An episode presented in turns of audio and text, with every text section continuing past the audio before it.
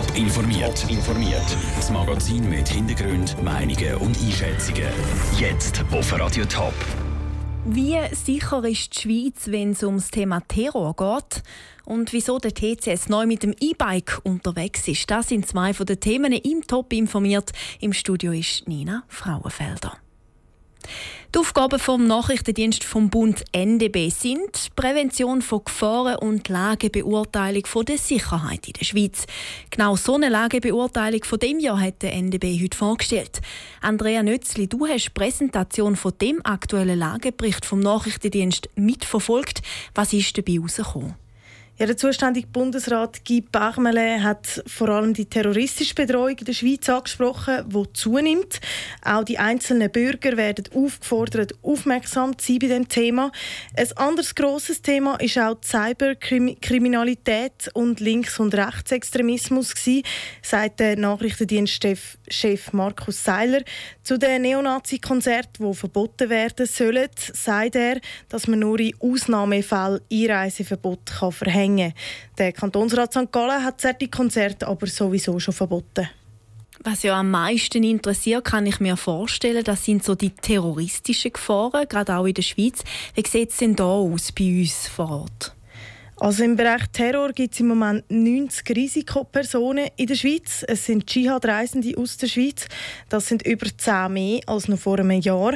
Allgemein hat der Nachrichtendienst aber 500 Leute auf dem Schirm, die keine Dschihad-Reisende sind. Von ihnen ginge aber gleich grosse Gefahr aus.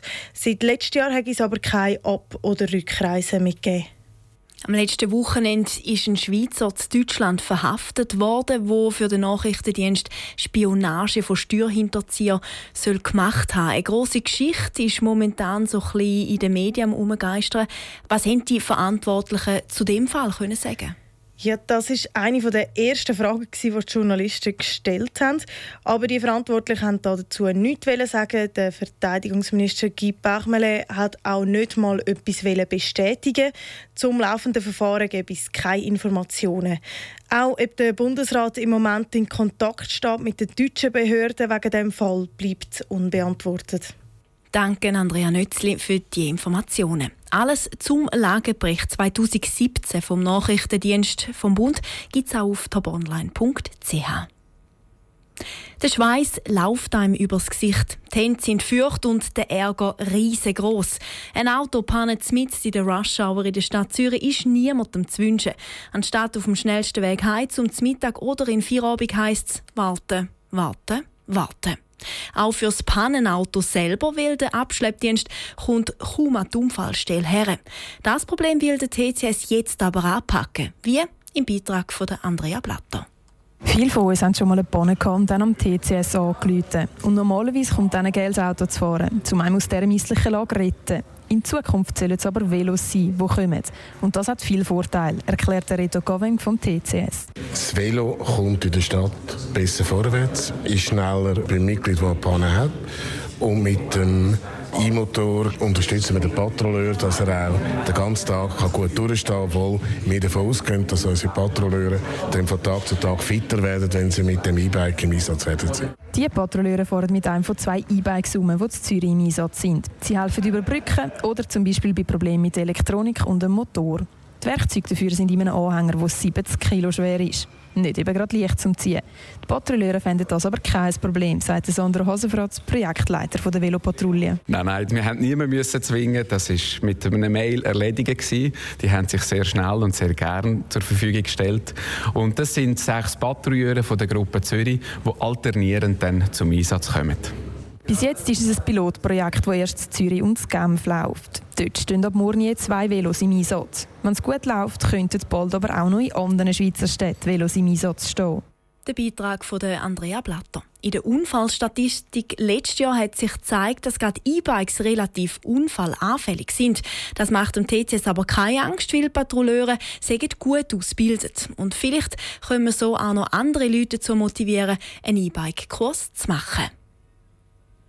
Soll der Bund in den nächsten fünf Jahren bei der Finanzierung der Kinderkrippen mithelfen?